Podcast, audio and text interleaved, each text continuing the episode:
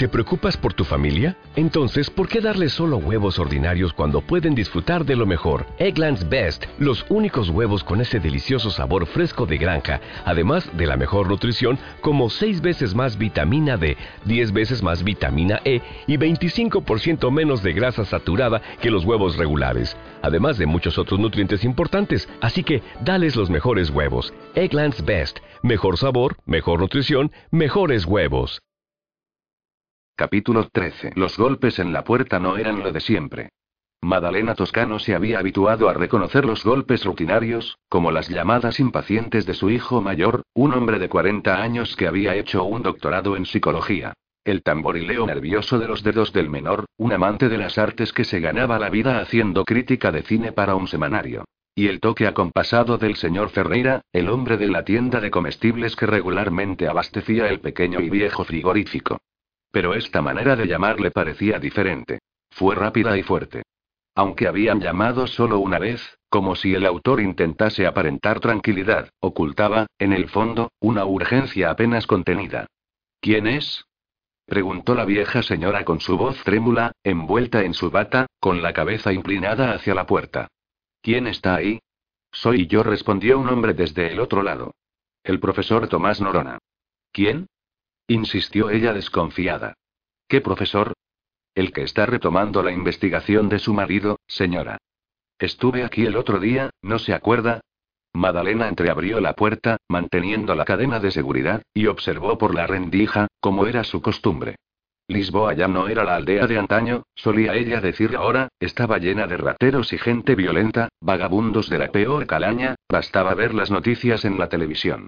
Paralizada por el terror ante todo lo que venía de fuera, toda precaución le parecía poca. Del otro lado de la puerta, no obstante, no vislumbró ninguna amenaza. La miraba desde el pasillo un hombre de pelo castaño oscuro y ojos verdes cristalinos, un rostro sonriente que enseguida reconoció. Ah, es usted, exclamó amablemente. Luego hizo bastante ruido al quitar la cadena de seguridad y abrió la puerta. Entre, entre. Tomás entró en el viejo apartamento. Lo recibió el mismo aire cerrado, con olor a moho, y la misma luminosidad sombría, con los haces de sol que irrumpían con dificultad por los cortinajes pesados, incapaces de vencer la penumbra oscura de los rincones. Le extendió a su anfitriona un envoltorio blanco, doblado y atado con una cuerda. Es para usted. Madalena miró el pequeño paquete. ¿Qué es? Son unos dulces que he traído de la pastelería. Para usted. Oh, válgame Dios. No tenía por qué molestarse y lo he hecho con mucho gusto. La mujer lo llevó a la sala y abrió el paquete. Dentro de la cajita de cartón había una trufa, un duchaise caramelizado con chantilly y huevos hilados y un palmiere. ¡Qué maravilla! exclamó Madalena. Sacó un platito del armario de la sala y colocó allí los tres pasteles. ¿Cuál le apetece? Son para usted. Ah, es demasiado, no puedo comérmelos todos. Además, el médico se pondría hecho una furia conmigo si supiese que estoy comiendo estas golosinas llenas de colesterol. Extendió el plato. Coja uno, vamos. Tomás cogió el duchaise, le parecía francamente apetitoso y hacía mucho tiempo que no le encaba el diente a uno de aquellos pasteles tiernos y dulces. Madalena se quedó con el palmiere crujiente. No es por jactarme, pero he elegido muy bien, ¿no le parece? preguntó él casi chupándose los dedos. Sí, sí. Está buenísimo. ¿Le apetece un té? No, gracias. Ya está hecho, insistió ella. Bien, si ya está hecho, y la mujer fue a la cocina y minutos después volvió con una bandeja en sus manos, ocupada con una tetera verde, dos tazas de porcelana antigua y una azucarera metálica. Dejó la bandeja en la mesa y se sirvieron. Era té negro, que a Tomás no le gustaba demasiado, prefería las tisanas más suaves, pero bebió e hizo un gesto indicando que le parecía muy bueno. El otro día pensé en usted, comentó Madalena cuando acabó el palmiere. Ah, ¿sí? Sí, sí. Le dije a mi hijo el mayor. Manel, me gustaría ver el trabajo de tu padre publicado en libro. Le conté que había venido aquí un muchacho de la facultad en busca de los documentos y que no había vuelto a dar noticias. Pues aquí estoy para darle noticias. Así es. ¿Ya tiene lo que quería? Tengo casi todo. Solamente me falta ver lo que hay dentro de su caja fuerte. Ah, sí, la caja fuerte. Pero ya le he dicho que no la clave. Es una clave con números, ¿no? Sí. Y usted me dijo, cuando estuve la otra vez, que descubriendo las palabras clave bastaba convertir cada letra en un dígito, según el orden alfabético. Sí, era eso lo que mi marido hacía siempre. El 1 es la A, el 2 es la B, el 3 es la C, y así sucesivamente. Exacto.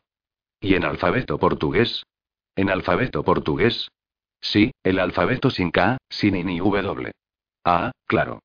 Martino solo usaba nuestro alfabeto, no ponía esas letras extranjeras como ahora se ve en los periódicos. Tomás sonrió. Entonces ya sé cuáles son las palabras clave. ¿Lo sabe? Se sorprendió Madalena. ¿Cómo lo sabe?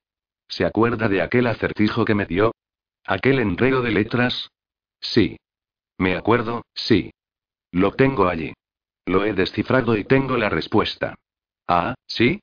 ¿Podemos ir a ver la caja? Madalena Toscano llevó al invitado hasta la habitación. Tal como la otra vez, todo se veía desordenado.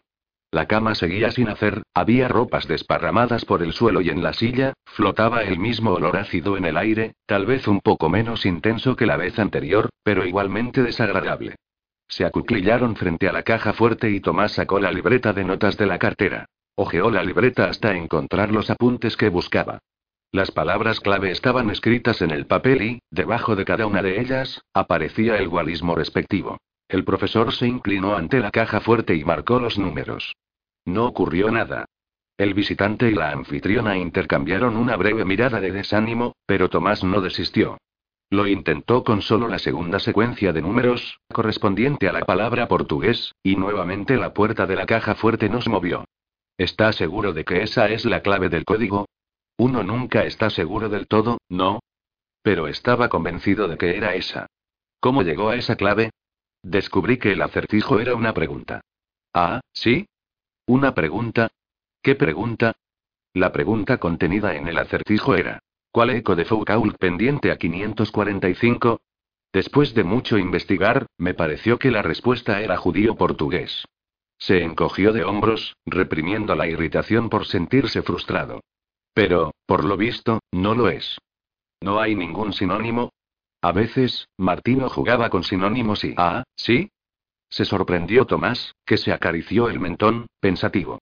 Bien, a partir del siglo XVI comenzaron a llamar cristianos nuevos a los judíos cristianizados y sacó el bolígrafo del bolsillo de la chaqueta, cogió la libreta de notas y escribió las dos palabras. Después, contando con los dedos, señaló por debajo los gualismos correspondientes. Marcó las dos secuencias en el código de la caja fuerte y aguardó un momento.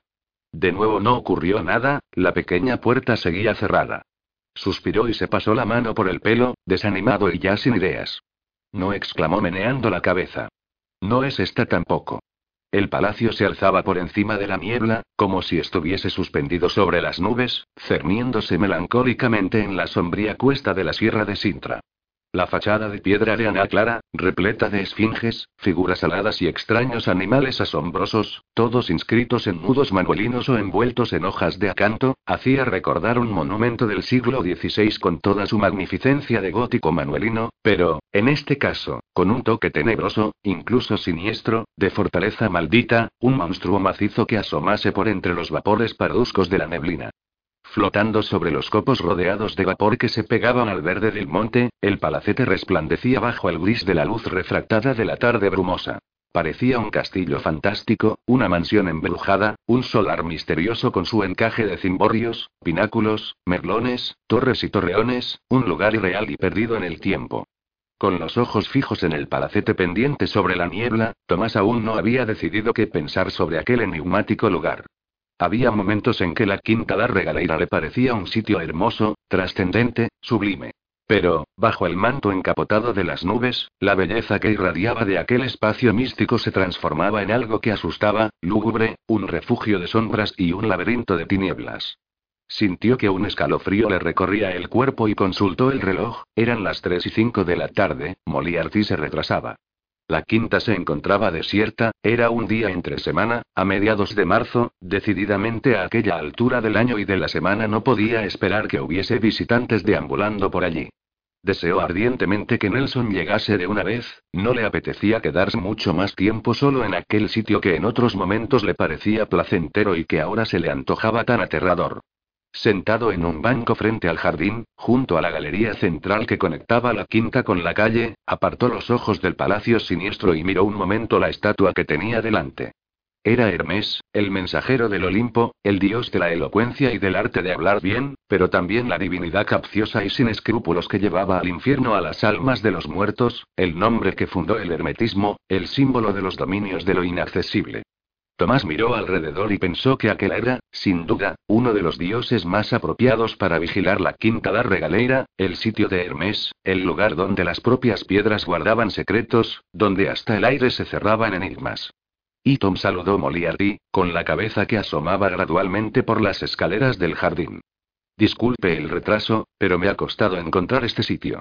Tomás se levantó del banco y saludó al recién llegado, aliviado por tener, al fin, compañía. No importa. He aprovechado para admirar el paisaje y aspirar este aire puro de la sierra.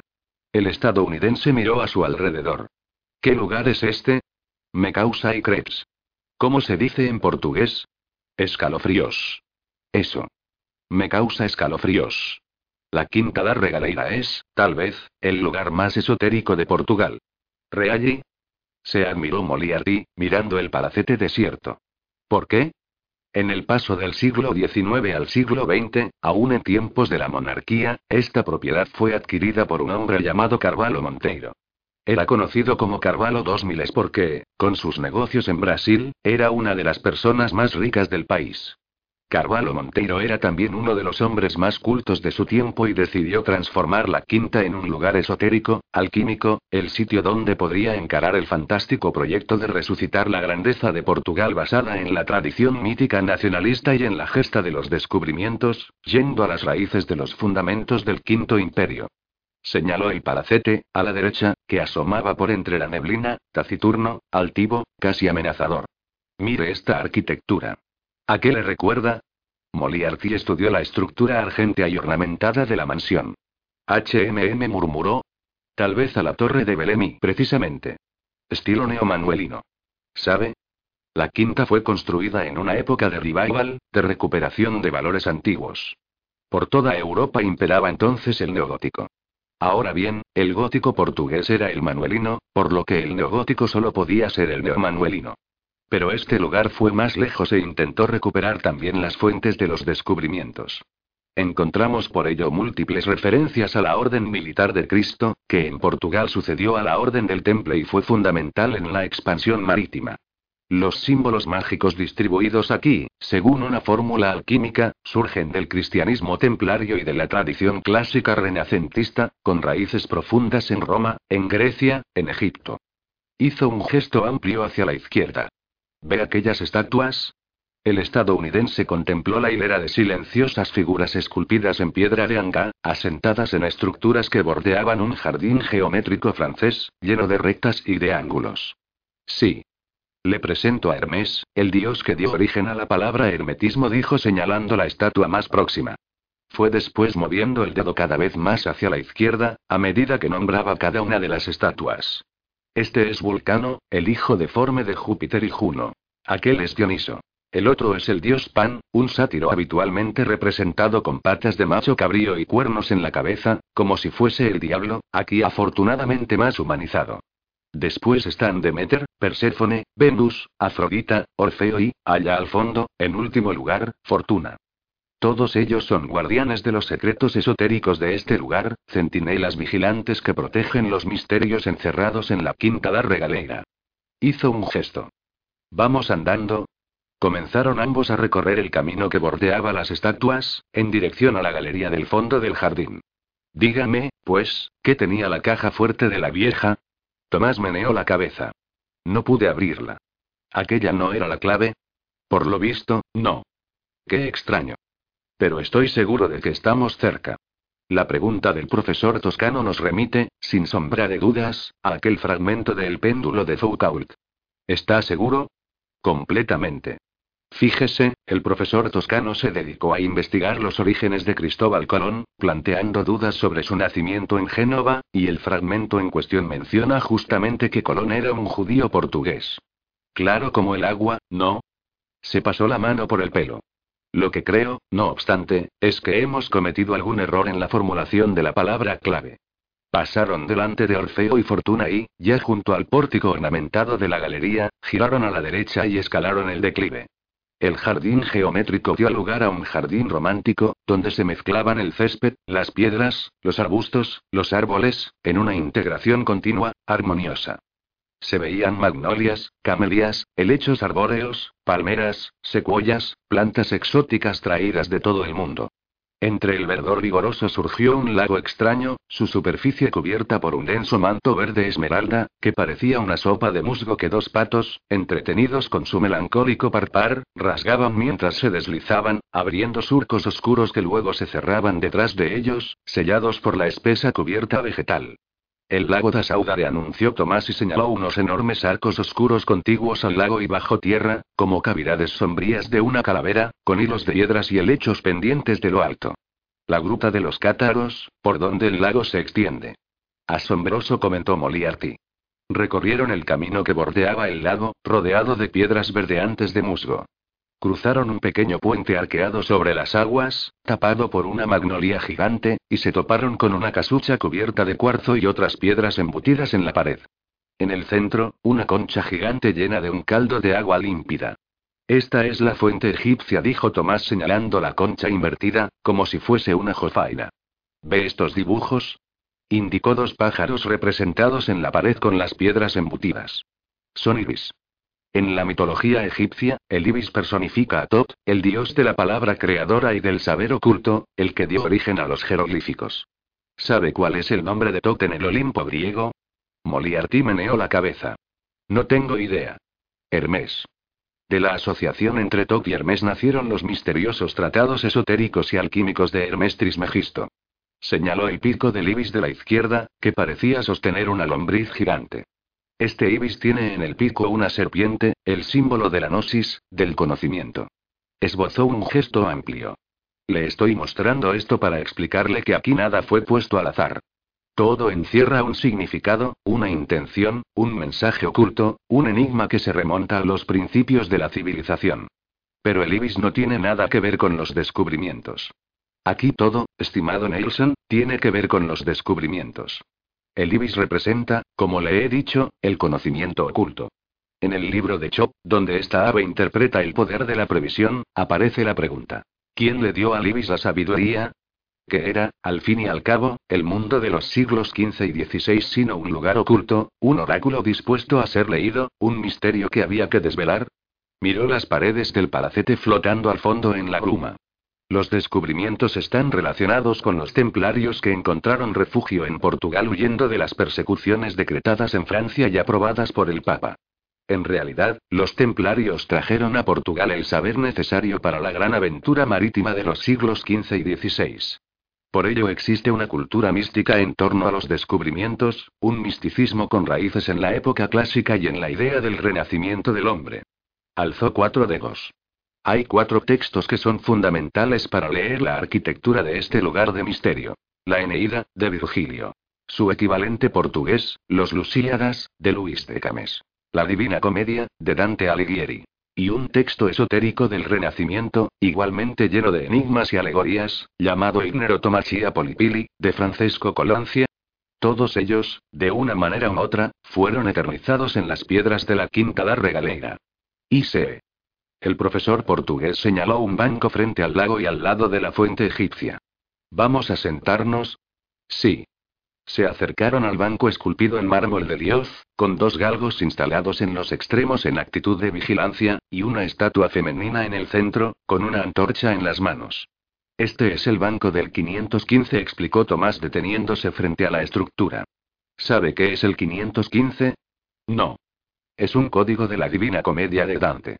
El 515 es el número que corresponde al mensajero de Dios que vendrá a vengar el fin de los templarios y anunciar la tercera edad de la cristiandad, la edad del Espíritu Santo, que traerá la paz universal a la tierra. Citó de memoria. En el cual un 515, mensajero de Dios, va a matar a la bardagana con el gigante que con ella peca. Tomás sonrió. Es un fragmento del Purgatorio, la segunda parte de la Divina Comedia. Esbozó un gesto en dirección al banco de piedra. Como ve, del mismo modo que todo lo que hay en la Quinta da Regaleira, también este banco es una alegoría.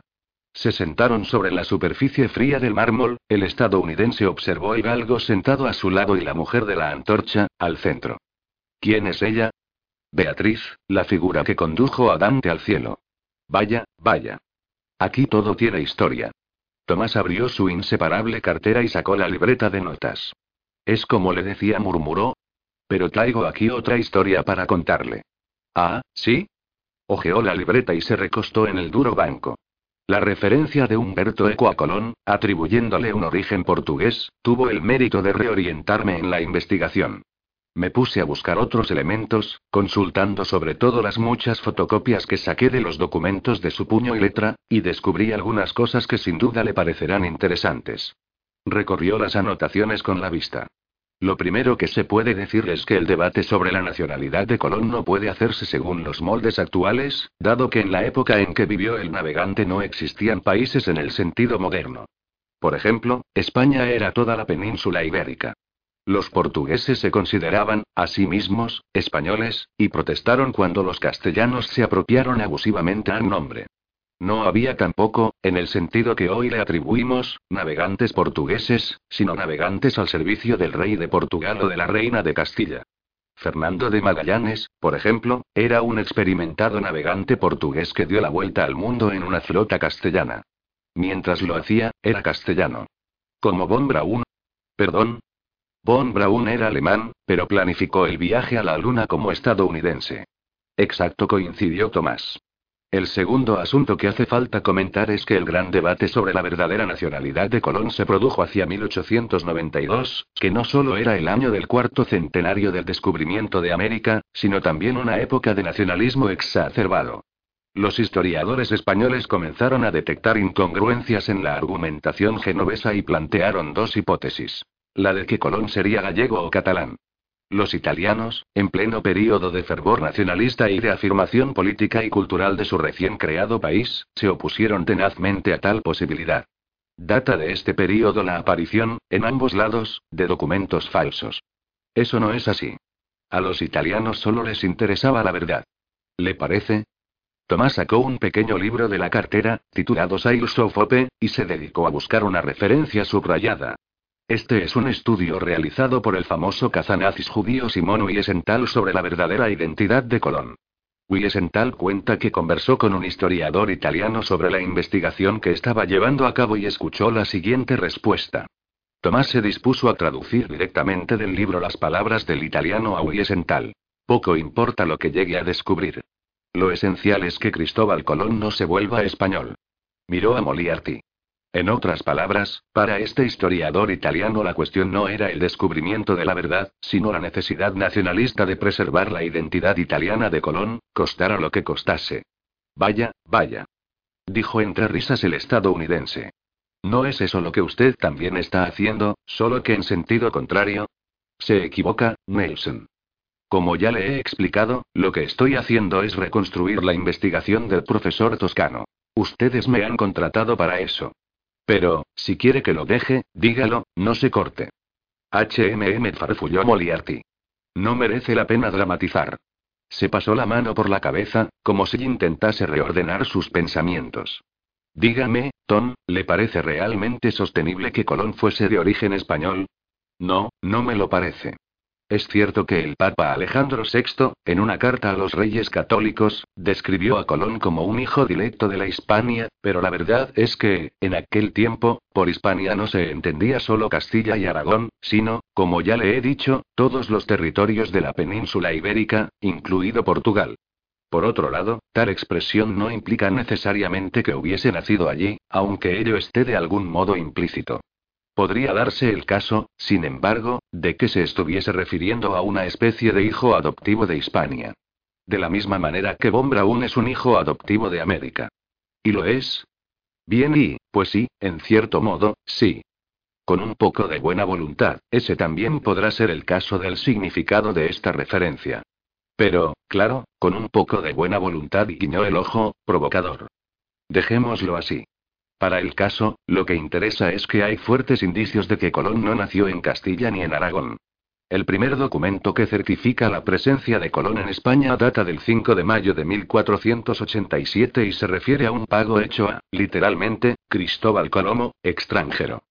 Por otra parte, la procedencia extranjera del navegante quedó incluso probada en un tribunal español cuando su hijo portugués, Diego Colón, demandó a la corona por no respetar las cláusulas del contrato que los reyes católicos habían firmado con Colón en 1492. En ese proceso, varios testigos indicaron, bajo juramento, que Colón hablaba castellano con acento extranjero. El tribunal acabó desestimando la queja con el argumento de que los reyes, pudiendo conceder tales favores a ciudadanos españoles, no lo podrían haber hecho con un extranjero que no llevase 18 años de residencia en el país. Consultó sus anotaciones. La sentencia del proceso está guardada en el Códice VI 17, que se encuentra en la biblioteca de El Escorial, y dice lo siguiente. El dicho don Cristóbal era extranjero, no natural ni vecino del reino, ni morador en él. En conclusión, Colón era un extranjero. Genovés precisó el estadounidense. Usted es pertinaz, intervino Tomás con una sonrisa. Tal vez fuese realmente genovés, quién sabe, pero hay que considerar también la hipótesis portuguesa, por lo visto defendida por el profesor toscano y asumida por Humberto Eco. Hizo una pausa, buscando las anotaciones en la página siguiente de la libreta. Quien aportó el primer gran indicio fue uno de los mayores cosmógrafos y geógrafos del siglo XV, Paolo Toscanelli, de Florencia. Este gran científico mantuvo correspondencia con el canónigo portugués Fernán Martins y con Colón. Es especialmente curiosa una carta enviada a Lisboa en latín y fechada en 1464. En esa misiva dirigida al navegante, Toscanelli comienza diciendo recibí tus cartas, en plural, dando así a entender que Colón había tomado la iniciativa de escribirle más de una carta, aparentemente sobre el camino occidental hacia la India. La carta de Toscanelli explora detalladamente la hipótesis de ese viaje, pero es la conclusión la que me parece relevante para nuestro diálogo. Toscanelli afirma allí lo siguiente. Afinó la garganta. No me sorprende, pues, por estas, y por muchas otras cosas que aún podrían decirse sobre el asunto, que tú, que estás dotado de un alma tan grande, y la muy noble nación portuguesa, que en todos los tiempos ha sido tan ennoblecida por los más heroicos hechos de tantos hombres ilustres, tengas tan gran interés en que ese viaje se realice. ¿Y? preguntó Moliarty con cierto desdén. ¿Y? Pues que esta carta es muy reveladora. Mire, tiene por lo menos cuatro elementos curiosos. El primero es que demuestra que Colón se escribía con uno de los mayores científicos de su tiempo. No veo lo que eso pueda tener de curioso y Nelson, no es la tesis genovesa la que afirma que Colón no era más que un tejedor de seda sin instrucción. ¿Cómo es posible que un personaje semejante mantuviese correspondencia con Toscanelli? Hizo una pausa, como quien refuerza su pregunta. ¿Eh? Volvió la atención de nuevo a la libreta de notas. El segundo problema es que Toscanelli dejó entrever que su interlocutor era portugués al escribir. Tú, que estás dotado de un alma tan grande, y la muy noble nación portuguesa. O sea, que el italiano Toscanelli no sabía que Colón también era italiano. Inclinó la cabeza. ¿O no lo era? Sonrió. El tercer problema es que la carta, enviada a Lisboa, está fechada en 1474. ¿Y? ¿No se da cuenta del enorme problema que eso plantea? Agitó la copia en la mano. Mi estimado Nelson, recuerde que la documentación notarial refiere que el tejedor de seda Cristóforo Colombo no llegó a Portugal hasta 1476. ¿Cómo hubiera sido posible que Toscanelli le escribiera a Colón a Lisboa, recibiendo y enviando cartas, si él hubiese desembarcado en la ciudad solo dos años después? ¿No habrá ahí algún error? No hay ningún error. La presencia del navegante en Lisboa en 1474 aparece confirmada en otra fuente. El historiador Bartolomé de las Casas, reproduciendo un encuentro entre Colón y el rey Fernando, en Segovia, en mayo de 1501, citó afirmaciones del almirante acerca de los 14 años que pasó intentando convencer a la corona portuguesa de que apoyase su proyecto. Ahora bien, considerando que Colón abandonó Portugal en 1484, si a 1484 le quitamos 14 obtenemos y garrapateó las cuentas en la libreta, obtenemos 1470. Miró al estadounidense. Por tanto, si de las casas es correcto en este detalle, Colón estaría incuestionablemente en Lisboa en 1470. Cuatro años después, en 1474, recibió en la capital portuguesa la carta de Toscanelli. Pero ¿cómo es posible tal cosa si, de acuerdo con los documentos notariales genoveses, él, en ese momento, aún no había llegado a Portugal, pues el traslado se produciría en 1476? Pues sí, bien y, es un detalle y Nelson, este, y al contrario de lo que pueda parecer, no es un detalle menor, una cosa sin importancia, sino un problema muy, pero que muy grande. Tan grande que los historiadores se pasaron todo el siglo XIX debatiendo estas extrañas discrepancias, incapaces de ponerse de acuerdo con respecto a una cuestión aparentemente tan simple como la de determinar la fecha de la llegada de Cristóbal Colón a Portugal.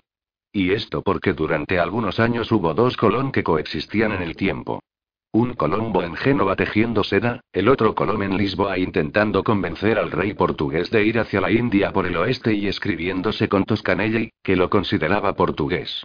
Moliartismo vio, incómodo, en el banco de piedra.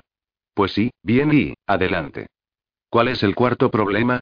La carta de Toscanelli está escrita en latín. Ah, ¿sí? ¿Y? Nelson lo interpeló Tomás, como si estuviese explicando algo a un niño.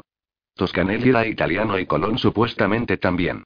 Siendo ambos italianos, sería normal que se escribiesen en toscano, la lengua hablada entre italianos de ciudades diferentes, y no en una lengua muerta, ¿no? Es aceptable.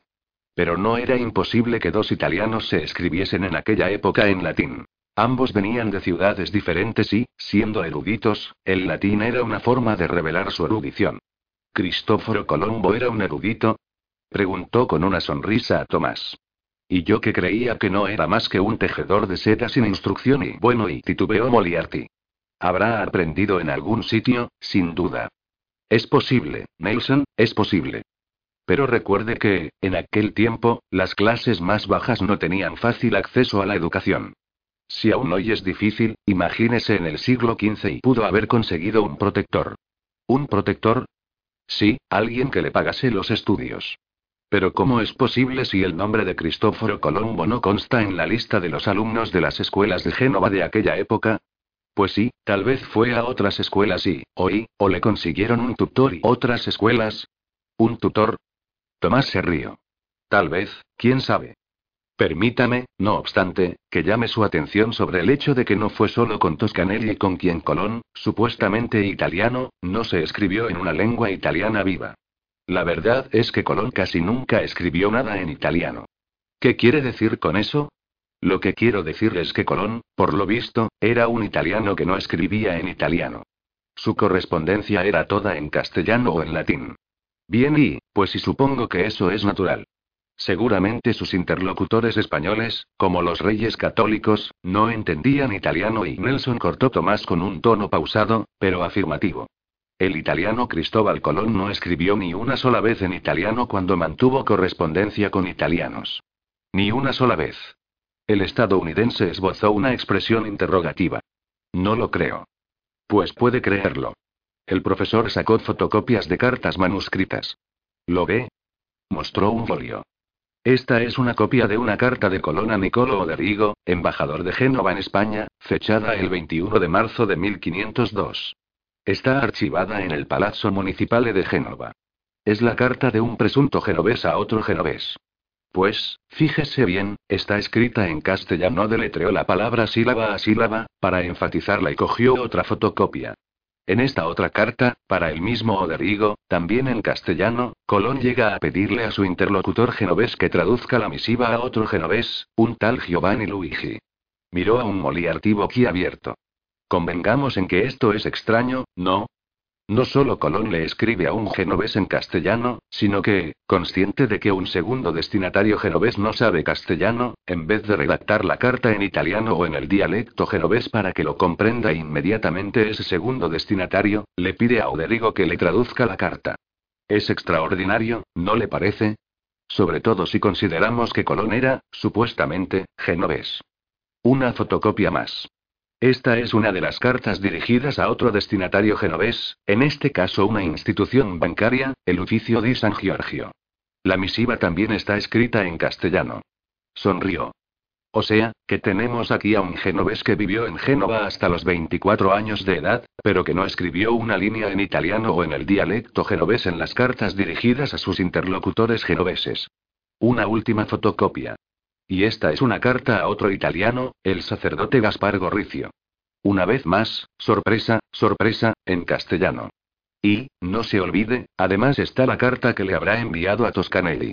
Esa carta desapareció, pero, por la respuesta de Toscanelli, domina la idea de que Colón le escribió en portugués o en latín. En resumidas cuentas, estamos frente a una correspondencia mantenida con cinco interlocutores italianos, de los cuales tres son genoveses, siempre en lenguas que no son el italiano ni el dialecto genovés. Curioso, ¿no? No entiendo, Tom.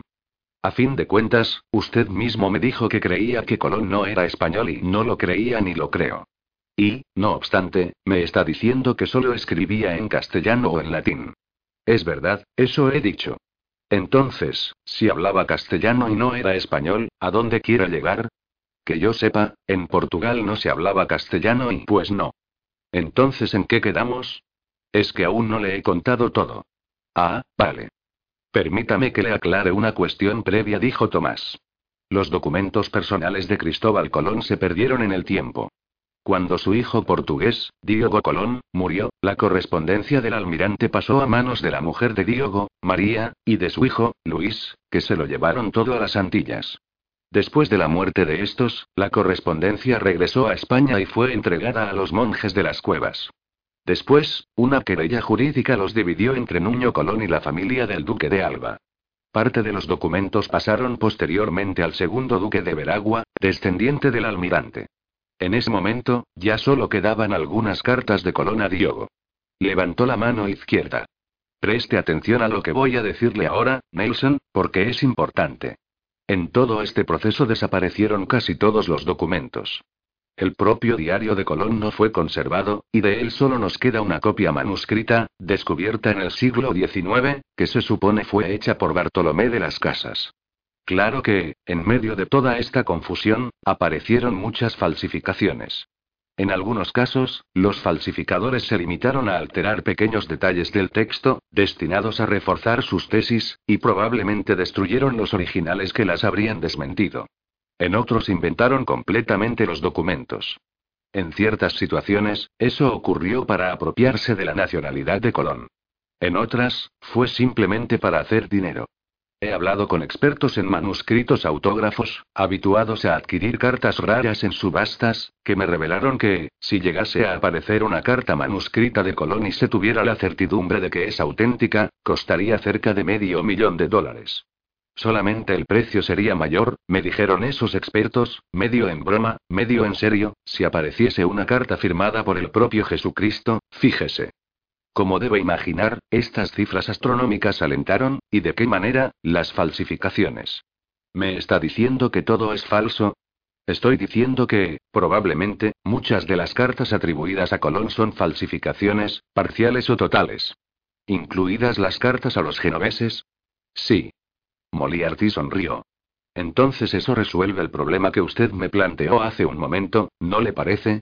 Si esas cartas son falsas, el hecho de que estén escritas en castellano no prueba nada. Son inventadas y esas cartas prueban varias cosas, Nelson.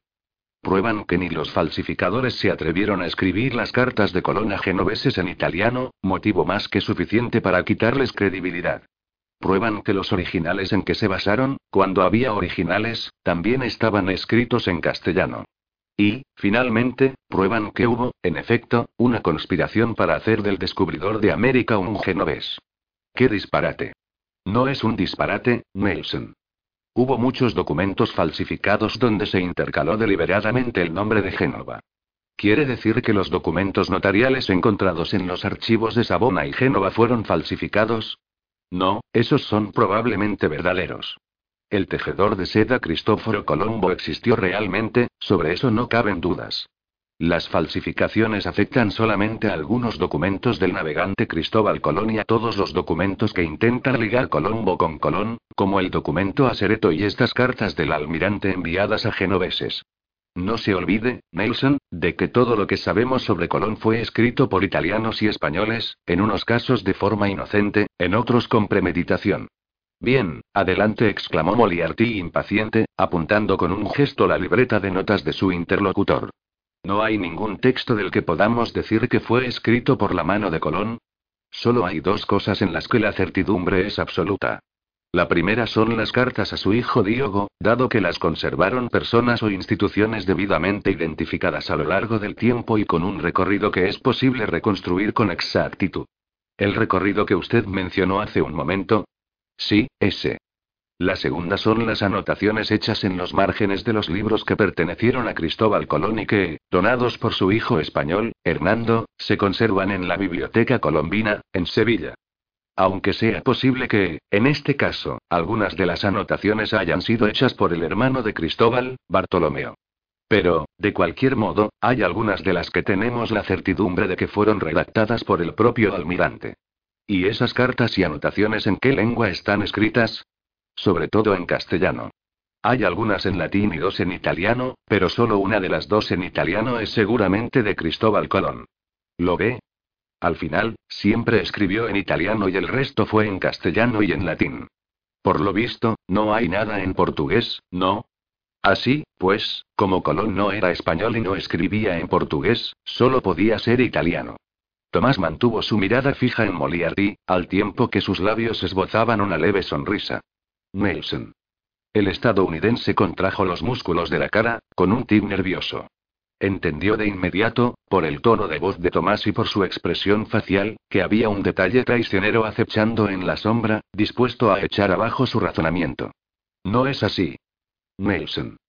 Dígame, ¿y todos estos textos, manuscritos por Colón, aunque estén en castellano, latino e italiano, están llenos de portuguesismos? ¿Perdón? Los textos escritos por Colón están llenos de portuguesismos. En realidad, no escribía en español, escribía en portuñol, escribía como escriben los portugueses que quieren expresarse en castellano. ¿Me entiende? Moliarty se recostó en el banco, con los ojos perdidos en la alfombra verde que cubría el lago da Saudade. No puede ser.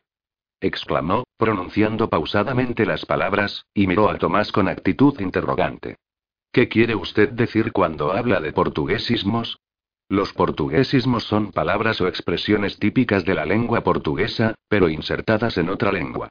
Si yo llegase a Madrid y dijese, incluso imitando el acento castellano, hola, hombre, quiero apañar un carro para ir al palacio, cualquier madrileño me miraría y se daría cuenta enseguida de que soy portugués. En castellano no se dice hola ni carro, que son portuguesismos.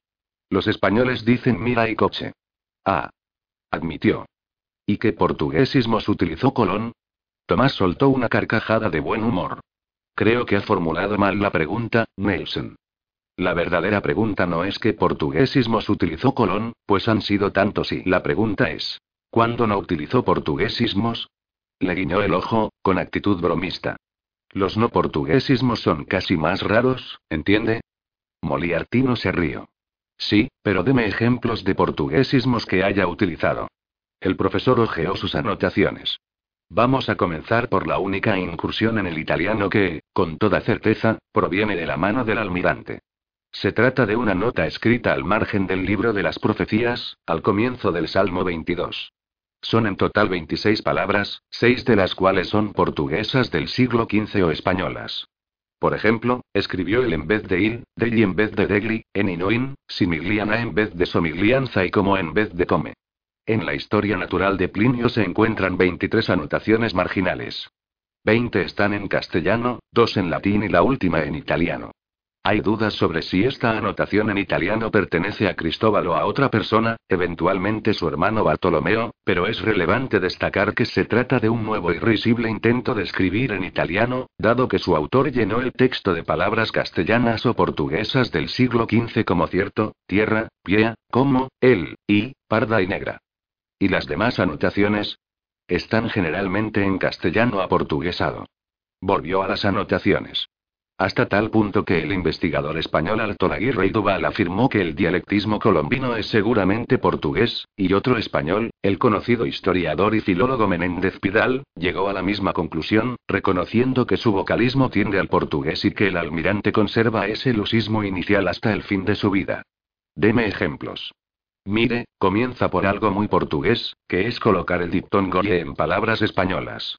No sé si lo sabe, pero hay muchas palabras portuguesas y castellanas que son casi iguales, con la diferencia de que en español se escriben con IE y en portugués solo con E. En Colón ocurrían dos cosas que solo hacen los portugueses cuando intentan hablar castellano. La primera es no poner ye. Por ejemplo, el almirante escribió se intende en lugar de se entiende y quiero en vez de quiero. La segunda es poner ye cuando en castellano no hay ye. Es el caso de la palabra española depende, que Colón escribió depende. Todos los españoles saben que solo los portugueses, en su precipitado intento de hablar castellano, meten a veces y donde no existe. ¿Y el vocabulario en general? Lo mismo. Por ejemplo, Colón escribía algún cuando en castellano correspondía a alguno y en italiano alcuno. Decía amenazaban, mientras que los españoles dicen amenazaban y los italianos minaciaban. Otra palabra es arriscada, que en castellano se dice arriesgada y en italiano rischiosa. Están también boa y bon, mientras que los españoles dicen buena y bueno, y los italianos buona y bueno. Colón usaba también crime, que en castellano es crimen y en italiano crimine. Utilizaba la palabra después, que para los españoles es después y para los italianos dopo poi. Colón decía dicer, mientras que el español usa decir y el italiano diré. Por otro lado, escribía falar, que en castellano es hablar y en italiano parlaré.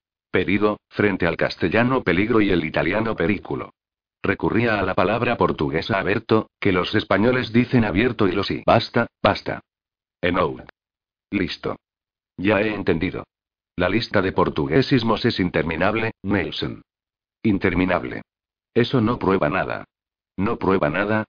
Puede haber un sinfín de razones para que él no escribiese en italiano.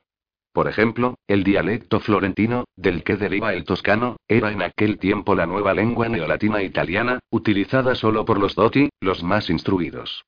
Colón no era instruido. Ah, no. Entonces, ¿cómo hacía para saber latín y cosmografía? Ella habrá aprendido después. Tomás se rió. Debe de haber sido en un curso por correspondencia. O si no navegando en Internet y no interesa, interrumpió Moliarty. Y donde, en vez de descubrir América, se dio de narices con un site en latín y se puso a memorizar declinaciones. Basta. Insistió el estadounidense, irritado por el sarcasmo. Basta. Respiró hondo.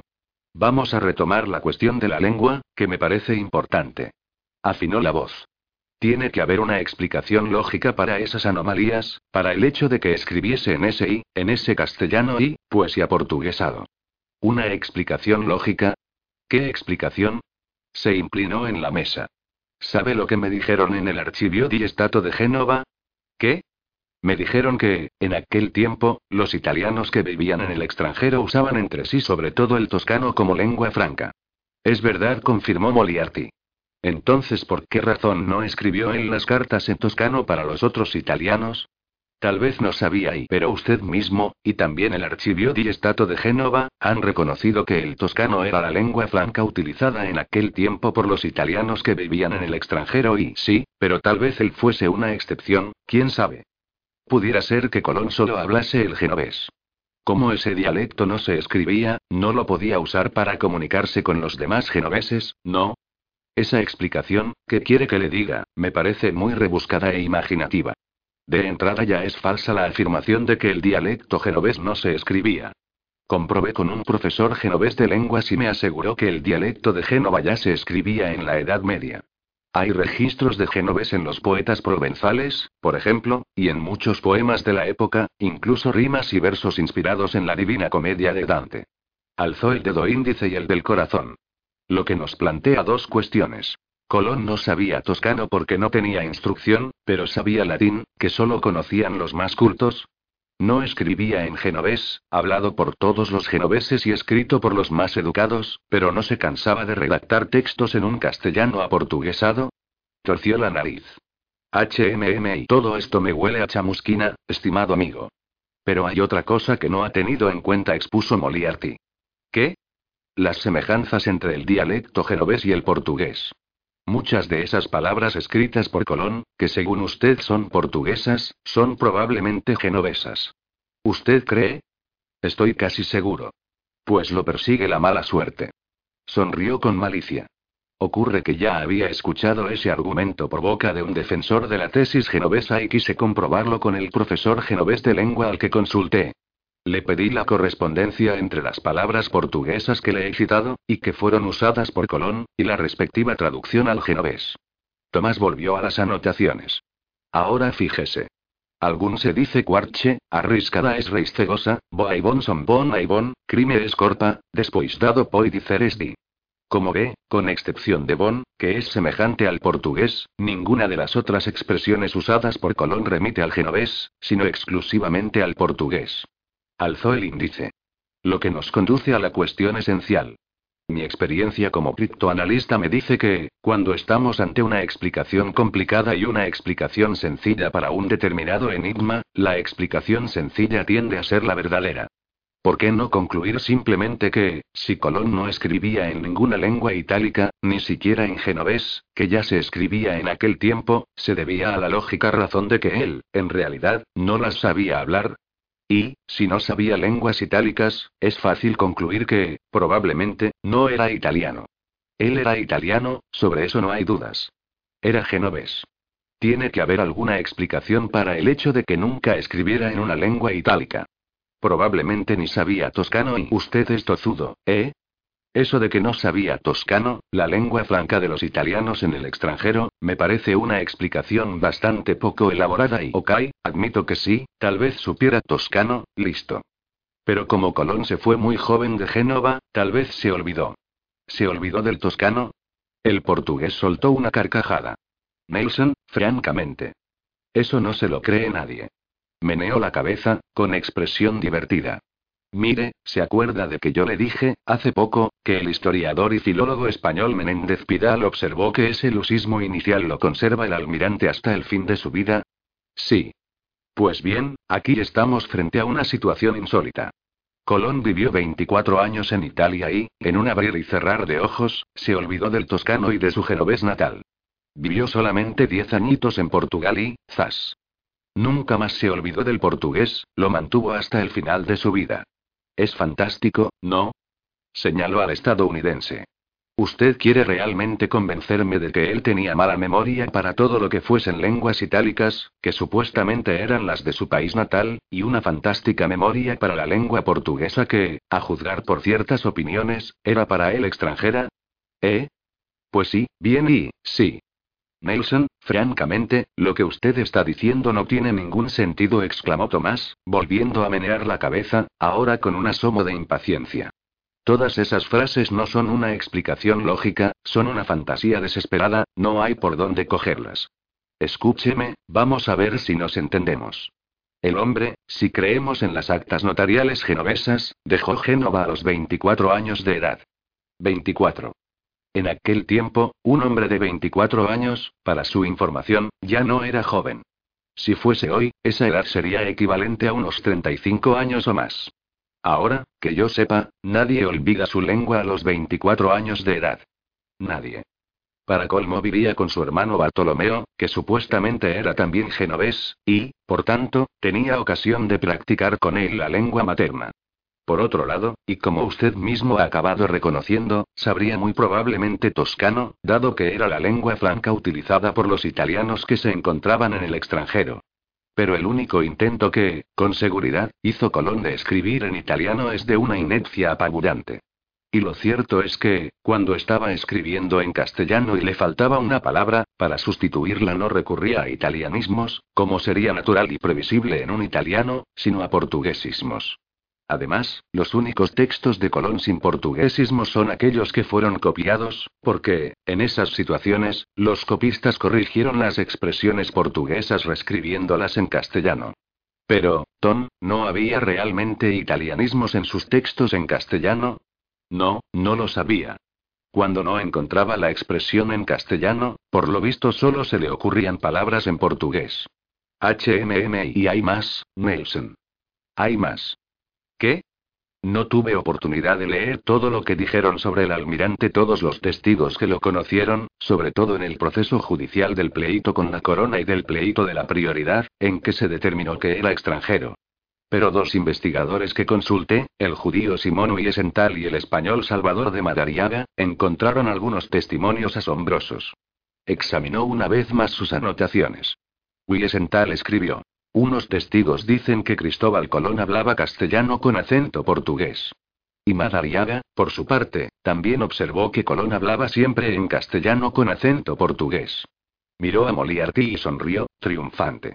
Le brillaban los ojos, parecía un jugador de ajedrez que acabara de hacer jaque mate y estudiaba la expresión aturdida del adversario derrotado. ¿Entiende? El estadounidense se quedó un largo rato mudo, con la mirada perdida y la fisonomía ausente. Holy shit. exclamó, por fin, con un susurro, como si hablase solo para sí mismo. ¿Está seguro? Fue lo que ellos escribieron. Se levantó del banco y se desperezó para desentumecer los músculos. Hay muchas cosas en Colón que no encajan, Nelson. Fíjese, cuando llegó a España, presumiblemente en 1484, ¿sabe cuál fue la primera persona con la que se puso en contacto? Moliarty también se levantó e hizo una contorsión con su tronco, intentando relajar el cuerpo, ya dolorido de estar tanto tiempo sentado en el asiento de piedra. El banco del 515 era bonito pero incómodo. No tengo idea, Tom. Un fraile llamado Marchena. ¿Sabe cuál era su nacionalidad? ¿Era portugués? Claro. Sonrió. ¿Se ha fijado en que, cuando vamos al extranjero, tenemos tendencia a buscar personas de nuestra nacionalidad? Podría haber buscado genoveses u otros italianos, los había en Sevilla, incluso en el propio monasterio donde se alojaba Marchena. Pero no, fue a ver a un portuguesito. Vaya. Eso no prueba nada. Claro que no, pero no deja de ser curioso, ¿no? Comenzó a andar por un sendero de tierra, deambulando entre los árboles con Moliarty al lado. Hay aquí muchas preguntas que requieren respuesta. Por ejemplo, ¿por qué razón Colón, si era genovés, hacía de su origen un misterio? A fin de cuentas, los castellanos tenían, en aquella época, buenas relaciones con Génova, y no se vislumbra motivo alguno para que desconfiasen de un genovés. Por el contrario, trabar relación con un genovés daba incluso prestigio, los propios ingleses navegaban por el Mediterráneo bajo la protección de la bandera genovesa de San Jorge, aquel estandarte blanco con una cruz roja que después adoptaron como bandera de Inglaterra. Ahora, y atendiendo a la rivalidad entre portugueses y castellanos, la presencia de un portugués al frente de tripulaciones castellanas ya podría ser un problema, de la misma manera que lo opuesto también era verdadero. Por otra parte, basta ver lo que sufrió el portugués Magallanes cuando dirigió la flota castellana que dio la primera vuelta al mundo. Siendo genovés, Colón no tenía ninguna razón para esconder su origen. Pero siendo portugués y mera especulación. Pues sí. La verdad, sin embargo, es que no se entiende muy bien por qué motivo Colón hizo un misterio de su origen, ¿no? Y créame que aún hay muchas más preguntas que hacer. Por ejemplo, ¿por qué razón no escribía en italiano, toscano o en dialecto genovés cuando mantenía correspondencia con italianos, especialmente con Toscanelli? ¿Por qué motivo hablaba castellano con acento portugués? Siendo un tejedor de seda sin instrucción, ¿dónde aprendió latín y cosmografía? ¿Qué decir de las flagrantes discrepancias de fechas? ¿Cómo explicar que, en 1474, la carta de Toscanelli lo localizaba en Lisboa y actas notariales genovesas lo situaban, en ese mismo momento, muy lejos de Portugal? En fin, hay tantas preguntas que hacer, tantas, tantas, que sería muy capaz de pasarme aquí toda la tarde formulándolas, y lo cierto es que responder a todas ellas requiere un gran esfuerzo de imaginación y recurrir sin cesar a la especulación. Moliarty no respondió. Caminaba con los ojos fijos en el suelo, medio cabizbajo, con los hombros caídos y el semblante cargado. Subieron la rampa inclinada del camino de tierra con expresión meditativa, sumergidos en los misterios que Toscano había hallado en viejos manuscritos, secretos cubiertos por el tiempo por una espesa capa de polvo y de extraños silencios, contradicciones y omisiones. Magnolias rojas y amarillas coloreaban el camino verde, por entre troncos de hayas, palmeras, pinos y robles. El aire se respiraba fresco, leve, perfumado por los románticos arbiates de rosas y de tulipanes, cuya gracia femenina contrastaba con la belleza carnal de las orquídeas, sensuales y lascivas. La tarde se prolongaba, amodorrada, al ritmo lento del gran vals de la naturaleza. El bosque se animaba y pulsaba de vida, con las copas de los árboles farfullando con un rumor suave bajo la brisa que descendía blanda por la sierra, como si la soplase el manto rastrero y parduzco de las nubes. De las ramas lujuriosas venían notas más agudas y alegres, eran los jilgueros que trinaban exultantes, envueltos en un intenso duelo de respuesta al arrullo bajo de los colibríes y al gorjeo melodioso de los ruiseñores. El estrecho sendero entre el verdor se abrió, de pronto, en lo que parecía ser una especie de balcón cortado en un rellano, con una pared de un lado, de donde manaba una fuente, y un arco de medio punto esculpido por delante. La fuente de la abundancia, anunció Tomás. Pero, en realidad, y a pesar del nombre, es otra cosa mucho más dramática. A ver si la adivina y el estadounidense analizó la estructura abierta en el bosque. El arco de medio punto tenía un tiesto en cada uno de sus extremos, cada tiesto con la cabeza de un sátiro y de un carnero esculpida en los lados. ¿Son unos demonios? No. El sátiro es el ser que invade la isla de los amores, representa el caos. El carnero es el símbolo del equinoccio de primavera, representa el orden. Con un sátiro en un lado y un carnero en el otro, cada uno de estos tiestos significa Ordo Ad Chao, el orden después del caos. En medio del arco de medio punto se asentaba un enorme sillón de piedra y, frente a este, una gran mesa. Del otro lado, la fuente ostentaba una concha incrustada, con el dibujo de una balanza labrada. No me hago idea de qué puede ser eso. Eso, Nelson, es un tribunal. ¿Un tribunal? Allí está el trono del juez. Señaló el gran sillón embutido en la piedra. Allí la balanza de la justicia. Indicó el dibujo labrado en la fuente. En el simbolismo templario y masónico, la luz y las tinieblas se igualan en el equinoccio de primavera, lo que representa la justicia y la equidad y, por ello, justamente en ese día entra en funciones el nuevo gran maestre, que asume el mando al sentarse en el trono. Hizo un gesto hacia la pared de la fuente, donde eran visibles otros dibujos labrados. Este muro reproduce decoraciones del templo de Salomón, en Jerusalén. ¿Nunca ha oído hablar de la justicia salomónica? Alzó los ojos hacia los dos obeliscos piramidales asentados en la cima de la pared de la fuente. Los obeliscos ligan la tierra con el cielo, como si fuesen dos columnas a la entrada del templo de Salomón, verdaderos pilares de la justicia. Se internaron por una nueva senda abierta entre los árboles y desembocaron en una nueva plaza, mayor aún que la fuente de la abundancia. Era el portal de los guardianes, protegido por dos tritones. Tomás guió a su invitado por un camino que rodeaba esta nueva estructura y zigzaguearon por el bosque inclinado en la ladera de la sierra. Escalaron el declive hasta toparse con lo que parecía ser un meniro anta, un conjunto megalítico formado por gigantescas piedras cubiertas de musgo. El profesor condujo al estadounidense hasta el menir, pasaron por debajo de unos arcos formados por las rocas dispuestas unas sobre otras, como en Stonehenge, y Tomás empujó una gran piedra. Para sorpresa de Moliarty, la piedra se movió, girando sobre su eje, y reveló una estructura interior. Cruzaron el pasaje secreto y vieron un pozo.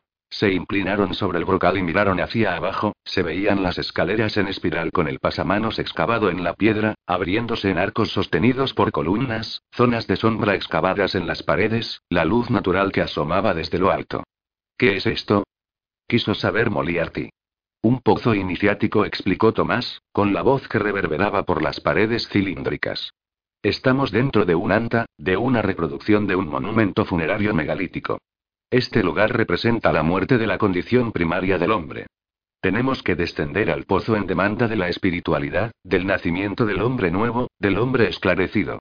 Descendemos al pozo como si descendiésemos dentro de nosotros mismos, en busca de nuestra alma más profunda. Hizo un gesto con la cabeza, invitando al estadounidense a seguirlo. Ande, venga. Comenzaron a bajar las escaleras estrechas, rodeando las paredes del pozo en una espiral, girando en el sentido de las agujas del reloj, siempre hacia abajo. El suelo estaba mojado y los pasos retumbaban por los escalones de piedra como si emitiesen un sonido metálico, cascado y tintineante, mezclándose con el gorjear de los pájaros que invadía el abismo por la abertura celeste y que resonaba a lo largo del agujero oscuro y caracoleante. Las paredes se veían cubiertas de musgo y humedad, y lo mismo ocurría con las balaustradas. Se inclinaron en el pasamanos y observaron el fondo, el pozo les parecía ahora una torre invertida. Tomás pensó en la torre de Pisa excavada en la tierra. ¿Cuántos niveles tiene este pozo? Nueve, dijo el profesor. Y ese número no es casual. El nueve es un guarismo simbólico, en muchas lenguas europeas presenta semejanzas con la palabra nuevo. En portugués, novo. En francés, neuve. En inglés, nine. En italiano, nove. En alemán, neu. Nueve significa, por ello, la transición de lo viejo a lo nuevo. Fueron nueve los primeros templarios, los caballeros que fundaron la Orden del Temple, los mismos que están en el origen de la Orden Portuguesa de Cristo. Fueron nueve los maestros que Salomón envió en busca de Hiram Abif, el arquitecto de su templo. Demeter recorrió el mundo en nueve días en busca de su hija Perséfone. Las nueve musas nacieron de Zeus como consecuencia de las nueve noches de amor. Son necesarios nueve meses para que nazca un ser humano. Por ser el último de los números primarios, el 9 enuncia a la vez, y en esa secuencia, el fin y el principio, lo viejo y lo nuevo, la muerte y el renacimiento, la culminación de un ciclo y el comienzo de otro, el número que cierra el círculo. Curioso y llegaron, por fin, al fondo y observaron el centro del pozo iniciático. Se dibujaba allí un círculo decorado por mármoles blancos, amarillos y rojos cubiertos por pequeños charcos de barro. Dentro del círculo de mármol surgía una estrella octogonal con una cruz orbicular insinuada en el interior. Era la cruz de los templarios, la orden que trajo el ala octogonal a los templos cristianos de Occidente. Una de las puntas amarillas de la estrella indicaba un agujero oscuro excavado en el fondo del pozo. Esta estrella es también una rosa de los vientos, explicó Tomás. La extremidad de la rosa apunta hacia oriente. Es en Oriente donde nace el sol, y es en su dirección donde se construyen las iglesias. El profeta Ezequiel dijo, La gloria del Señor viene del Oriente. Sigamos, pues, por esta gruta. El profesor se sumergió en las tinieblas abiertas en la pared de piedra y Moliarty, después de una breve vacilación, lo siguió.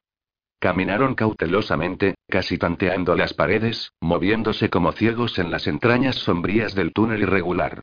Una hilera de lucecitas amarillas que surgió en el suelo, a la izquierda, después de la curva, los ayudó a caminar. Avanzaban ahora con mayor confianza, serpenteando por aquel largo agujero excavado en el granito. Se abrió otra sombra oscura a la derecha, era un nuevo camino en la gruta, el indicio de que aquello, más que una conexión subterránea, era un laberinto. Familiarizado con el recorrido, sin embargo, Tomás ignoró ese trayecto alternativo y siguió adelante, manteniéndose en el camino principal hasta que una rendija de luz le anunció el mundo exterior.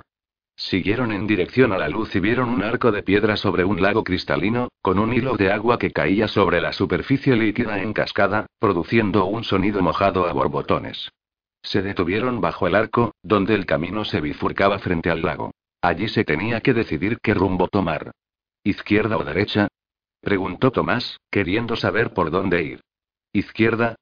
Arriesgó Moliarty, poco seguro de sí mismo. Derecha, repuso el portugués, indicando el trayecto correcto. El final del túnel es una reconstrucción de un episodio de la Neida, de Virgilio.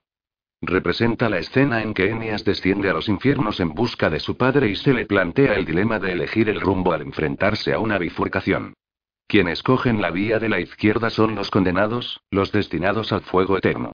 Solo el camino de la derecha conduce a la salvación. Emias optó por el de la derecha y atravesó el río Leteo, que le permitió llegar a los campos elíseos, donde se encontraba su padre. Debemos, por ello, imitar sus pasos. Siguieron por la derecha y el túnel se volvió más oscuro, estrecho y bajo. En un punto determinado, las tinieblas se abatieron sobre ambos, completas, totales, y se vieron obligados a avanzar cautelosamente, palpando las paredes húmedas, inseguros, vacilantes. El túnel se abrió finalmente al exterior, inundándose de luz en un camino de piedras sobre el lago, como peldaños que asomasen del agua. Saltaron de piedra en piedra hasta la otra margen y se encontraron de regreso al bosque, rodeados de color, respirando el aire perfumado de la tarde y oyendo el trinar suave de los pardillos que volaban de rama en rama. Qué sitio más extraño, comentó Moliarty, que experimentaba en ese instante una sensación de irrealidad. Pero es fascinante. ¿Sabe, Nelson? Esta quinta es un texto. ¿Un texto? ¿Qué quiere decir con eso? Bajaban ahora por las veredas abiertas entre los árboles. Desembocaron nuevamente en el portal de los guardianes. Tomás guió a su invitado por una escalera en espiral construida dentro de una estrecha torre de estilo medieval, con almenas en el extremo. Antiguamente, en tiempos de la Inquisición y del oscurantismo, en que la sociedad vivía dominada por una iglesia intolerante, había obras prohibidas. Los artistas eran perseguidos, los nuevos pensamientos silenciados, los libros quemados, los cuadros rasgados. De ahí surgió la idea de esculpir un libro en la piedra. Eso es, a fin de cuentas, la quinta da regalera. Un libro esculpido en la piedra. Es fácil quemar un libro de papel o rasgar la tela de una pintura, pero es mucho menos fácil demoler toda una propiedad. Esta quinta es un espacio donde se encuentran construcciones conceptuales que reflejan pensamientos esotéricos, inspiradas en el laberinto de ideas sugerido por Francesco Colonna en su hermético himnero Tomachia Polipili y basadas en los conceptos que yacen bajo el proyecto de expansión marítima de Portugal y en las grandes leyendas clásicas si se prefiere, y de alguna forma a través de los mitos transmitidos por la Eneida, por la Divina Comedia y por los Lusíadas, este es un gran monumento a los descubrimientos portugueses y al papel que desempeñaron en él los templarios, rebautizados en Portugal como caballeros de la Orden Militar de Cristo. Llegaron a la base de la torre medieval y se internaron por un camino más ancho, pasando por la ruta de Leda en dirección a la capilla. Marchaban ahora en silencio, atentos al sonido de sus pasos y al rumor delicado del bosque. ¿Y ahora? preguntó Moliarty. Vamos a la capilla. No, no es eso lo que le estoy preguntando. Lo que quiero saber es lo que falta para concluir la investigación. Ah, exclamó Tomás. Voy a estudiar con atención aquel párrafo de Humberto Eco, para ver si encuentro la clave que me abrirá la caja fuerte del profesor Toscano. Necesito también aclarar unas cosas sobre el origen de Colón. Tendré que hacer, para ello, un último viaje. Muy bien. Tenemos fondos para eso, ya lo sabe. Tomás se detuvo junto a un gran árbol, a unos pasos de la capilla. Abrió la cartera y sacó una hoja de papel. Este es otro misterio sobre Colón, dijo mostrando la hoja. ¿Qué es eso? Es una copia de una carta encontrada en el archivo de Veragua. El estadounidense extendió la mano y cogió la fotocopia. ¿Qué carta es esa? Estudió el texto y sacudió la cabeza, mientras le devolvía la hoja a Tomás. No entiendo nada, está escrito en portugués del siglo XV. Yo se la leeré, se ofreció Tomás. Esta es una carta que se descubrió entre los papeles de Cristóbal Colón después de su muerte. Está firmada, fíjese, por el gran don Juan II, apodado el Príncipe Perfecto, el rey portugués del Tratado de Tordesillas, el hombre que le dijo a Colón, y con razón, que el camino a las Indias era más corto rodeando África que navegando hacia Occidente, el monarca que sé muy bien quién fue don Juan II interrumpió Moliarty impaciente. Le escribió a Colón, ¿no? Sí. Tomás fijó su atención en el reverso de la hoja y señaló unas líneas horizontales y verticales. ¿Ve estas líneas? Son los pliegues de la carta. Comenzó a doblarla. Si la doblamos siguiendo los pliegues, forma un sobre donde se lee la identificación del destinatario. Mostró la hoja debidamente doblada. La carta está dirigida a Expoban Collón, su especial amigo en Sevilla. Volvió a desplegar la hoja para leer el texto, en el reverso. Dice lo siguiente. Expoval Colón. Nos don Juan por gracia de Dios rey de Portugal y de los Algarbes, de Aquende y de Allende el mar en África, señor de Guinea os enviamos muchos saludos. Vimos la carta que nos escribisteis y la buena voluntad y afección que por ella mostráis tener a nuestro servicio. Os agradecemos mucho. Y en cuanto a vuestra venida acá, ciertamente, así por lo que apuntasteis como por otros respectos para que vuestra industria y buen ingenio nos será necesario, la deseamos y nos placerá mucho que vengáis porque en lo que vos toca nos dará la ocasión de que debáis estar contento.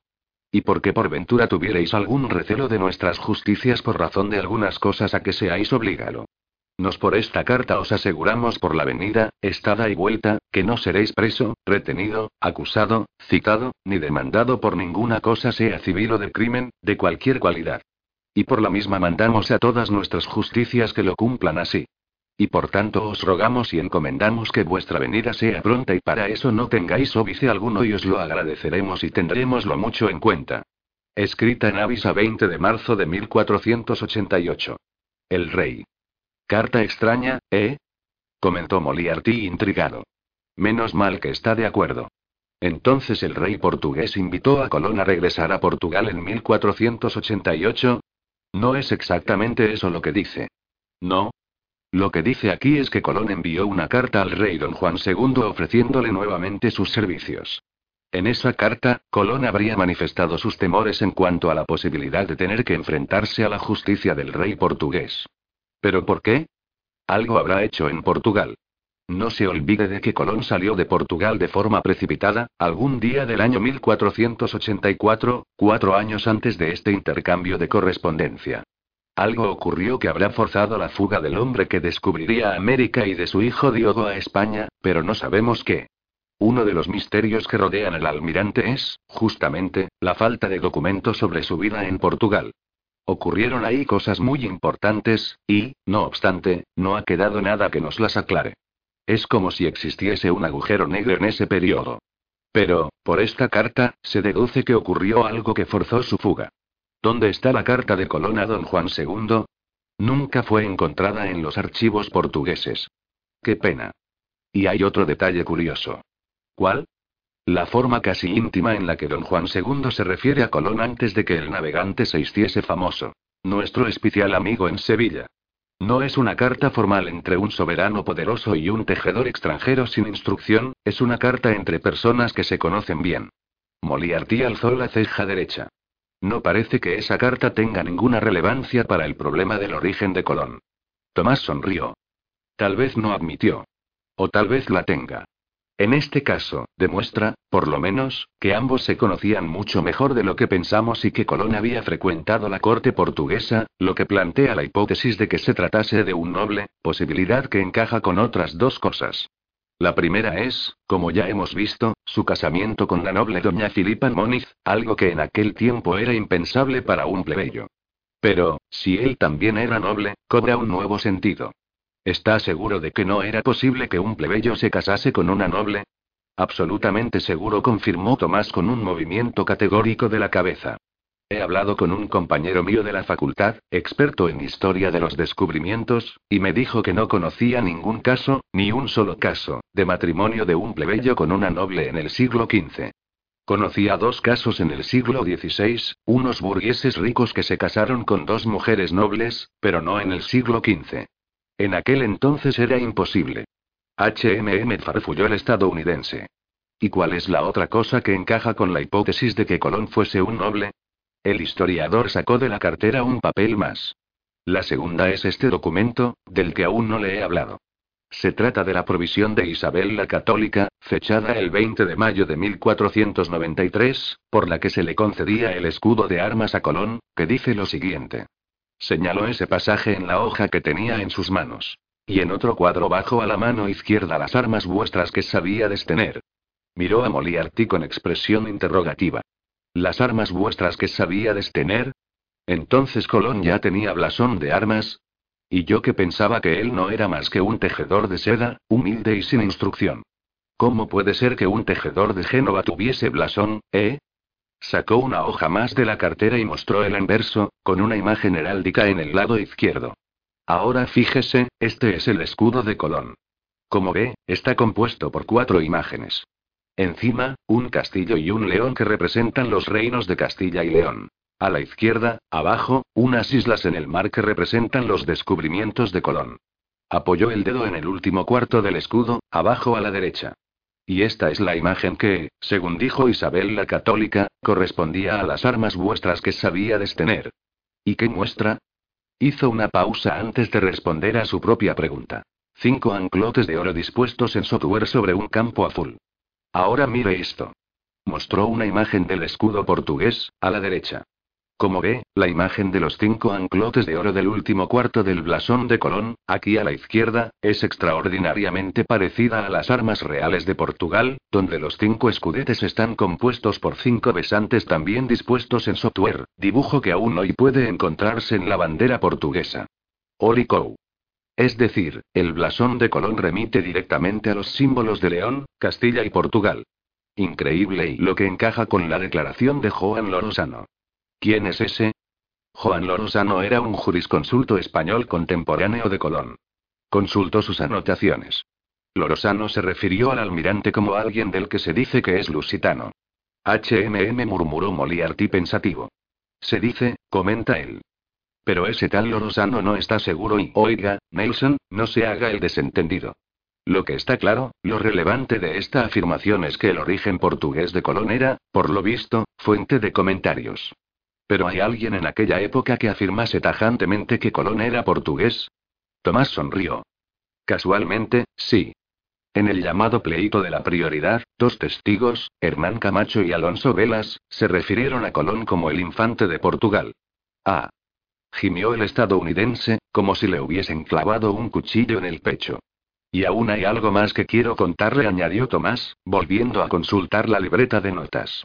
En el momento culminante del conflicto entre historiadores españoles e italianos acerca del verdadero origen de Cristóbal Colón, uno de los españoles, el presidente de la Real Sociedad de Geografía, Ricardo Beltrán y Rozpite, escribió un texto que terminó con una frase críptica. Dijo. El descubridor de América no nació en Génova y fue oriundo de algún lugar de la tierra hispana situado en la banda occidental de la península entre los cabos Ortegal y San Vicente. Miró a Moliarty a los ojos. Esta es una observación extraordinaria, sobre todo considerando que la hizo un prestigioso académico español en un período de gran debate nacionalista español sobre el almirante. Disculpe, dijo el estadounidense, pero no llego a ver qué tiene eso de extraordinario y Nelson, el cabo Ortegal está en Galicia y precisamente. Es natural que, en aquel período, un español defendiese el origen español de Colón. Y el cabo de San Vicente se encuentra en el extremo sur de Portugal. Moliarty desorbitó los ojos. Ay, como ha observado, es perfectamente natural que, en un ambiente de gran debate nacionalista, un historiador español defendiese que Colón provenía de Galicia. Pero que mencionase explícitamente toda la costa portuguesa para explicar el origen del almirante, en aquel contexto ya no me parece normal. Alzó el índice. A no ser que supiese algo que se resistía a revelar. ¿Y sabía algo? Tomás sonrió y movió la cabeza afirmativamente. Por lo visto, algo sabía. Rózpide tenía un amigo portugués llamado Afonso de Gómelas, que era también amigo del célebre historiador Armando Corteso. En el lecho de muerte, el investigador español reveló a su amigo portugués que entre los papeles de Joao Ganova, existentes en un archivo particular de Portugal, hay uno o varios documentos que aclaran por completo el origen de Cristóbal Colón. Tomelas le preguntó varias veces cuál era ese archivo particular. Rózpide le dijo que, dada la carga emocional con que se debatía en España la cuestión colombina, se arriesgaría a provocar un escándalo si le revelase dónde podría encontrar tal documento o documentos. Poco después, el historiador español murió, llevándose el secreto a la tumba. Se volvió y reanudó la marcha, dirigiéndose a la catedral en miniatura que era la capilla, un misterioso lugar más que la quinta da regaleira encerraba dentro de sus muros, un nuevo capítulo en aquel libro extraordinario excavado en la piedra. Con el corazón rebosante de esperanza, Tomás apareció el sábado siguiente ante el portal de la casa de Sao Joao do Estoril. Llevaba en los brazos un vistoso buque de cintas, unas blancas, otras rojas, otras amarillas, con sus pétalos anchos que, abiertos a la luz como si abrazasen el mundo, revelaban pequeños túbitos blanquecinos en el núcleo. Había leído en el libro de Constanza que las líneas significaban el pensamiento puesto en quien estaba ausente. Que expresaban mensajes melodramáticos, del estilo estoy de luto por tu ausencia o, simplemente, te echo de menos. Sentimientos que él consideró adecuados para la ocasión. Pero su suegra, que salió al portal a atenderlo, contempló las flores con desprecio y meneó la cabeza cuando él le preguntó si podía hablar con su mujer. Constanza no está en casa, le dijo con un tono seco. Ha repuso Tomás decepcionado. No puedo realmente hablar con ella, ¿no? Ya le he dicho que no está en casa, repitió la suegra con una actitud brusca, casi deletreando las palabras, como si le estuviese hablando a un niño. ¿Y Margarida? Está dentro. Voy a llamarla. Antes de que doña Teresa se volviese para ir a buscar a su nieta, Tomás le extendió el ramo. ¿Puede, al menos, entregarle estas flores? La suegra vaciló, lo miró de arriba abajo, como quien quiere decirle al otro que no abuse, y volvió a menear la cabeza, íntimamente satisfecha por poder negarle algo una vez más. Usted no es flor que se vuela. Margarida ya había almorzado, así que fueron directamente al sitio que quería visitar. El jardín zoológico. Pasaron la tarde deambulando por el parque y comiendo palomitas y algodones de azúcar. Las serpientes y otros reptiles hicieron que se enroscase en su padre para que la tuviese en brazos, igual que frente a las jaulas de las fieras. El espectáculo de los delfines, en cambio, fue diferente, y la niña no se cansaba de saltar y aplaudir sus habilidades en el agua. Tomás se descubrió pensando en qué diferente era el parque zoológico a la quinta da regalera. Uno se agitaba en un bullicio alegre. La otra se recogía bajo una aura tenebrosa y taciturna. Tan diferentes y tan semejantes, ambos parques temáticos, los dos creados por el mismo hombre, Carvalho Monteiro, el millonario que, algún día de principios del siglo XX, había reunido animales salvajes en Lisboa y misterios esotéricos en Sintra. El cielo adquirió una tonalidad púrpura y dorada, era el sol que descendía para besar el horizonte. Sintiendo que el frío del crepúsculo invadía la sombra creciente y entraba en sus ropas, salieron del jardín zoológico y se refugiaron en el calor del coche. En el viaje a casa, pasaron por el centro comercial de Oeiras e hicieron las compras para abastecer el frigorífico. Margarida quiso un disco de dibujos animados y llenó el carrito de chocolates. Es para mis amigos, explicó. Tomás ya había renunciado a oponerse a estos ataques de generosidad, a su hija le encantaba comprar regalos para todo el mundo y hasta llegaba al extremo de dar algo suyo cuando a alguien le gustaba. Salieron del hipermercado y fueron a un restaurante de comida rápida, donde pidieron dos hamburguesas con patatas fritas y gaseosa. ¿Cómo te llamas? preguntó Margarida, observando desde la barra al chico ocupado en envolver la comida. ¿Eh? Se sorprendió el camarero, levantando la cabeza para mirar a aquella chica de aspecto extraño que le había dirigido la palabra junto a la caja registradora. ¿Cómo te llamas? Pedro respondió, siempre dominado por la prisa en atender. ¿Estás casado? El chico soltó una carcajada, divertido con la inesperada indiscreción de la niña. Yo. No. ¿Tienes novia? Pues sí, sí. ¿Es bonita? Margarida interrumpió Tomás, que ya veía que el interrogatorio se salía de la raya y que el camarero se sonrojaba. Deja al señor en paz, ¿no ves que está trabajando? La niña se calló un instante. Pero fue solo un instante. ¿Le das besos en la boca, no? Margarida. Se llevaron a casa la comida envuelta. Cenaron en la sala viendo televisión, con los dedos sucios del ketchup y la grasa de la comida rápida. Hacia las once de la noche fueron a acostarse, pero Tomás se vio en la obligación de leerle, por enésima vez, la historia de Cenicienta, ritual del que ella no podía prescindir. ¿Qué hiciste durante la semana? Le preguntó su padre cuando cerró el libro y Cenicienta ya vivía feliz con su príncipe en el palacio. Fui al colegio y ve al doctor Oliveira. Ah. ¿Y qué te ha dicho? Que tengo que hacer más análisis. ¿De qué? De sangre. ¿De sangre? Eso es nuevo. ¿Por qué? Porque estoy muy pálida. Tomás la contempló. Realmente, tenía la piel muy blanca, de una blancura desvaída, poco saludable. HMM murmuró mientras la observaba. ¿Y qué más ha dicho? Que tengo que hacer dieta. Pero tú no estás gorda. Margarida se encogió de hombros. Él ha dicho eso. Tomás se volvió hacia la mesilla de noche y apagó la luz de la lámpara. Se acercó a su hija y la abrigó mejor. ¿Y mamá? Preguntó en la oscuridad. ¿Cómo está? Está bien. ¿Sigue llorando? No. ¿No llora? No. Tomás se quedó callado un momento, decepcionado. ¿Crees que ya no me quiere? Preguntó para ver si se enteraba de algo más. No. ¿No me quiere, eh? No. ¿Por qué dices eso, hija? Porque ella tiene a un amigo nuevo. Tomás se incorporó en la cama, sobresaltado. ¿Cómo? Mamá tiene un amigo nuevo. ¿Un amigo? ¿Qué amigo? Se llama Carlos y la abuela dice que es muy guapo. Es mucho mejor pático que tú. Oh, oh,